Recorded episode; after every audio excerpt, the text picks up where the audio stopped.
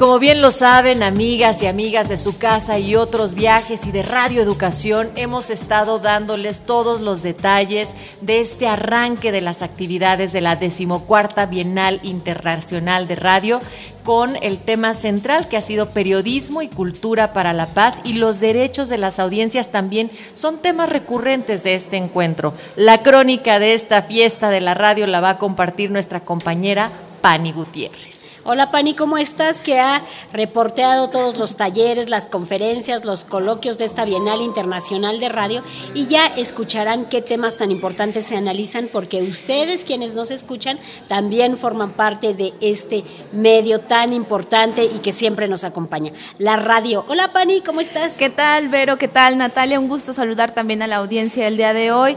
Y bueno, pues sí, el día de ayer se inauguró esta Bienal de Radio en donde pues había música, niños, sobre todo, eso es muy padre, ¿no? Los niños, ver a los niños, a los jóvenes, a varios profesionales, analistas y ¿por qué no? También funcionarios, ¿no? Y bien, si este es un encuentro eh, que tiene el objetivo de intercambiar experiencias, analizar, también propicia la formación en torno a la radio, porque es un espacio para visibilizar esta importancia que en palabras de la Secretaria de Cultura del Gobierno de México, Alejandra Frausto, es un medio absolutamente íntimo que nos acompaña en momentos históricos y difíciles del país. Ella recordó a través de un mensaje eh, vía remota situaciones como el sismo en el que que la radio fue el medio para comunicarnos y que nos ofrece esa distinta forma de ver el mundo e incluso abona a la construcción de la conciencia. Vamos a escuchar un poco de lo que ella mencionaba.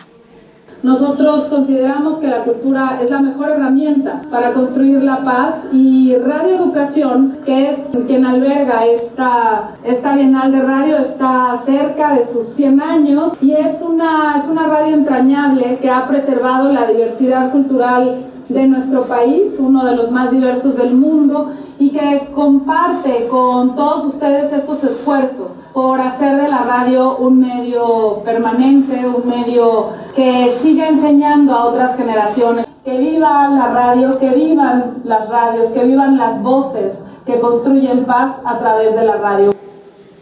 Ella celebraba que la, Bienal Internacional de Radio estuviera enfocada en este tema de periodismo y la cultura para la paz y también hablaba acerca de cómo los semilleros creativos han abonado en, este sentido y que es un gran ejemplo, ¿no? Y justo la radio ha hecho la difusión de, todo lo que se está haciendo en los semilleros creativos y cómo el periodismo y la cultura para la paz va construyendo. Y bueno, eh, nuestro director Jesús Alejo Santiago, eh, él recordaba que nos encontramos justo a escasos días de cumplir los 99 años de Radio Educación, ¿no? Y que es una instancia que se ha fortalecido con su historia y, y que trabaja en la reconfiguración de las narrativas sociales. Vamos a escuchar un poco de lo que él dice. Vamos sin tregua rumbo al centenario con la fortaleza de nuestra historia y con la certeza de los retos que tenemos como medio público de comunicación. Mirar hacia el pasado para sustentar el presente y construir el futuro es una de las consignas que tenemos. Por ello, la Bienal tiene como eje periodismo y cultura para la paz, convencidos de la importancia de asumir nuestra responsabilidad para contribuir en la reconfiguración de las narrativas sociales, alejarse de los estereotipos y pensarnos como una herramienta de transformación de la sociedad. En los últimos años se ha generado un discurso que apuesta por construir narrativas que si bien no se trata de olvidar los conflictos, tampoco cierta responsabilidad para ofrecer otras miradas, para contar esas otras historias que siguen ocurriendo en la vida cotidiana con el rigor del reportero y su responsabilidad social. Él también habla acerca de cómo la radio ha sido impulsora de colectivos históricamente vulnerados. Y esto hablando de que las minorías casi siempre nunca se les dan las voces, ¿no? Hablamos de a veces las comunidades, este, la cultura popular. Entonces ahí es donde entra la radio, pero además de la radio también los medios públicos, que son los que justo hacen este trabajo para, para llevar más allá la cultura, ¿no? Lo que es algo fundamental en la, radio pública. Vamos a escuchar un poco de lo que él dice. La radio siempre ha sido un espacio público de encuentro democrático, libre de discriminación y siempre viendo a un mundo posible, inclusivo, donde nadie debe quedarse atrás. La radio ha sido impulsora de los colectivos históricamente vulnerados. No les ha dado voz porque la tienen, la ha amplificado con la convicción de trabajar en favor de una sociedad incluyente y en este esfuerzo la radio pública tiene un papel fundamental. Finalmente recordó que en las últimas décadas radioeducación eh, apela a la vanguardia, a la innovación en los formatos radiofónicos. Ya ven que se han hecho varias cápsulas, hemos centrado a, la materia del podcast y también se ha, propuesto una producción de iniciativas culturales, ¿no? Un ejemplo justo es esta Bienal Internacional de Radio. Y bajo esta línea también se han iniciado ya pruebas para la nueva señal Cultura Morelia, que lo anunció ayer nuestro director, Jesús Alejo Santiago. Y, bueno, ya pronto también llegaremos por allá a, Morelia, y bueno, Fernando Sánchez, mejorada, presidente de Red México, Javier Juárez, comisionado del Instituto Federal de Telecomunicaciones, y Antonio Martínez, secretario de Cultura de Tlaxcala, también abordaron la función de los medios públicos, ya que son primordiales para la difusión cultural, porque justo Antonio Marmel mencionaba que pues muchas veces, o sea, los, los medios públicos están enfocados, bueno, más bien los medios están enfocados a darle voz a los entretenimientos, ¿no? Y muchas veces pues se olvida las voces de, las lenguas indígenas y, todo lo que realmente nos interesa, que son nuestras raíces, ¿no?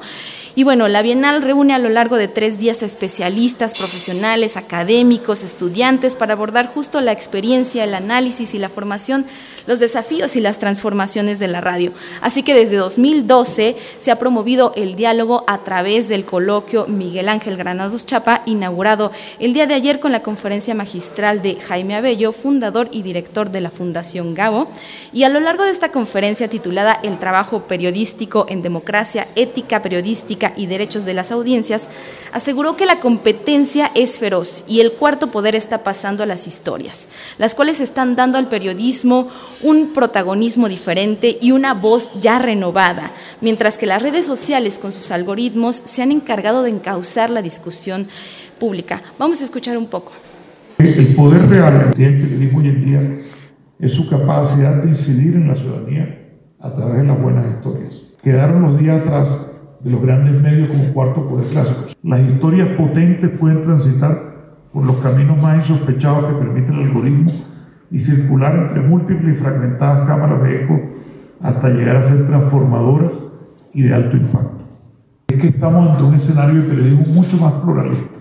Hoy en día nosotros observamos periodismo de autor que se hace de manera individual, no solo con buenos artículos, sino con libros periodísticos el papel de los blogueros a través de las redes sociales, el periodismo que se hace en red de manera colaborativa entre grupos de periodistas o empresas de medios. Estamos pues en una época en la cual el periodismo tiene muchas manifestaciones. También vemos clara la necesidad de apostarle a la diversidad, el pluralismo y la representación, pero con excelencia, con valores como la ética y el poder de la narración. Él hablaba de que, bueno, ya el periodismo sin duda ha cambiado, ya no es lo mismo que hace 33 años. Él recordaba a figuras como Miguel Ángel Granados Chapa eh, hablando sobre el periodismo, también a Gabriel García Márquez, que justo de ahí es donde surge esta Fundación Gao. Y bueno, de igual manera asegura que el periodismo no se hace solo, que es imposible pensar en este oficio sin la interrelación de las audiencias. Y esto hablando del derecho de las audiencias. Así que hoy en día ese pensamiento de que solo representa ciertas voces o a minorías ha quedado realmente atrás porque el verdadero poder se concentra justo en las audiencias, en la ciudadanía. Vamos a escuchar. El poder real que tiene el periodismo hoy en día es su capacidad de incidir en la ciudadanía a través de las buenas historias. Las historias potentes pueden transitar por los caminos más insospechados que permite el algoritmo y circular entre múltiples y fragmentadas cámaras de eco hasta llegar a ser transformadoras y de alto impacto que estamos ante un escenario de periodismo mucho más pluralista. Hoy en día nosotros observamos periodismo de autor, que se hace de manera individual, no solo con buenos artículos, sino con libros periodísticos. El papel de los blogueros a través de las redes sociales. El periodismo que se hace en red de manera colaborativa entre grupos de periodistas o empresas de medios. Estamos pues en una época en la cual el periodismo tiene muchas manifestaciones. También vemos clara la necesidad de apostarle a la diversidad, el pluralismo y la representación, pero con excelencia, con valores como la ética y el poder de la narración. Bueno, vincular sin duda las audiencias, el derecho a la información y también el derecho de las audiencias con justo la ética, ¿no? Y un punto importante fue justo eso, el plantear las preguntas éticas que tienen que ver sobre cómo mantener la independencia, pero en general y lo más importante, cómo renovar nuestro pacto con la audiencia para recuperar su confianza y su credibilidad, porque dentro de este mar de fake news, de crear las notas cliqueras, de tener la información de ya, se pierde, ¿no? Y entonces ahí es como tenemos que recuperar eso, tenemos ese compromiso sobre la representación de la diversidad, de la inclusión, y no solo en contenido, sino también en, en las redacciones, ¿no? Así llegar y realmente a este público tan olvidado a veces que son los jóvenes que pasan muchísimo tiempo en las redes sociales. Ayer también escuchábamos en una de estas conferencias que se conectan, pero no precisamente a escuchar noticias, no, buscan otro tipo de información, entonces uno tiene que pensar, renovarse y crear para estos públicos. Sí, justo hablaba también de eso, de la inteligencia artificial, la ética, la tecnología, y cómo el periodismo también necesita ese humor, esa ironía que se ha perdido hasta cierto punto, ¿no?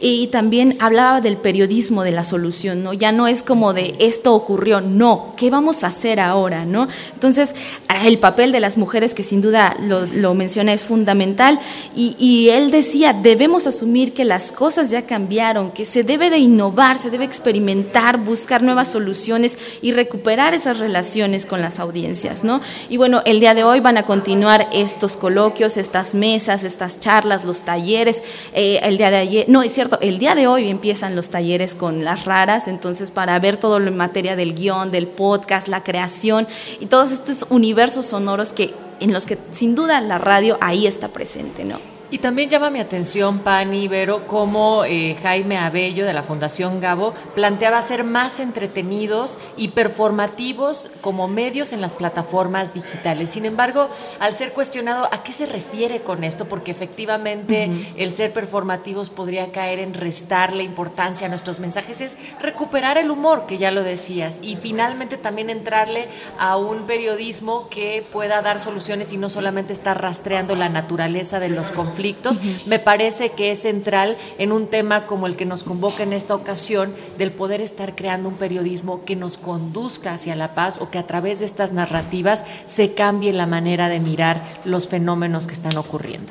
Fue una charla muy interesante porque además abordó esta cuestión de lo que esta etapa por la que están atravesando los periodistas, lo que amenaza su actividad y lo que tendremos que hacer para salir adelante, porque también esta cuestión de que a compañeros los asesinen y, la incidencia que tiene en el ánimo de todo el gremio que siempre busca ser criticón, que siempre busca sacudir a la audiencia y bueno, él también hizo esta invitación a que hay que seguir en ese tema, en la crítica y en en, ser incómodo, aunque esto suponga pues muchos retos. Sí, que hacen justo esa, esa distinción, ¿no? Lo, de la crítica y el, el crítico, ¿no? Entonces ahí hay, hay una pequeña línea que sin duda siempre estamos atravesando y también como los adjetivos han destruido demasiado a, la gente, ¿no? Un tuit, ahí lo vemos, ¿no? Destruye completamente. Y también la, secretaria de Cultura, eh, Alejandra Frausto, mencionaba eso, ¿no? Un tuit destruye completamente y es muy difícil construir paz y es muy difícil construir cultura, ¿no? Y aquí es lo que se está haciendo y también lo que se está viendo. esta cuestión de la campaña de descrédito que comentó que hay en muchos países y también llamó pues a resistir y a buscar formas para sobrevivir. Por ello también me quedo con la reflexión de que además de trabajar la ética en el periodismo, la ética periodística, tenemos que reflexionar y trabajar en la ética de la comunicación. ¿Cómo estamos comunicando? cómo evitamos hacer uso de estos adjetivos hacia lo negativo y de ahí todo lo que deriva a través de este proceso comunicativo. Recordar que comunicar significa unir, crear lazos y eso es lo que estamos haciendo en esta ocasión, en esta decimocuarta Bienal Internacional de la Radio. Muchísimas gracias, Pani, por toda la eh, crónica que nos has dado sobre el día de ayer, empezando muy temprano desde las nueve cuando fue la inauguración y hacia el final que fue la inauguración también del coloquio Miguel Ángel Granados Chapa. El día de hoy será también el cierre, la clausura de, este, de este coloquio. exactamente. Y tenemos varios temas como la información, la ética, este, y pues ahí, ahí seguir también ya vienen los, los premios, la premiación de los concursos radiofónicos, entonces pues ya estamos listos. Todavía nos falta, todavía nos falta todo Pero estos días se van volando. Sí, eso es cierto. Muchísimas gracias, gracias. Fanny, nos escuchamos mañana. gracias.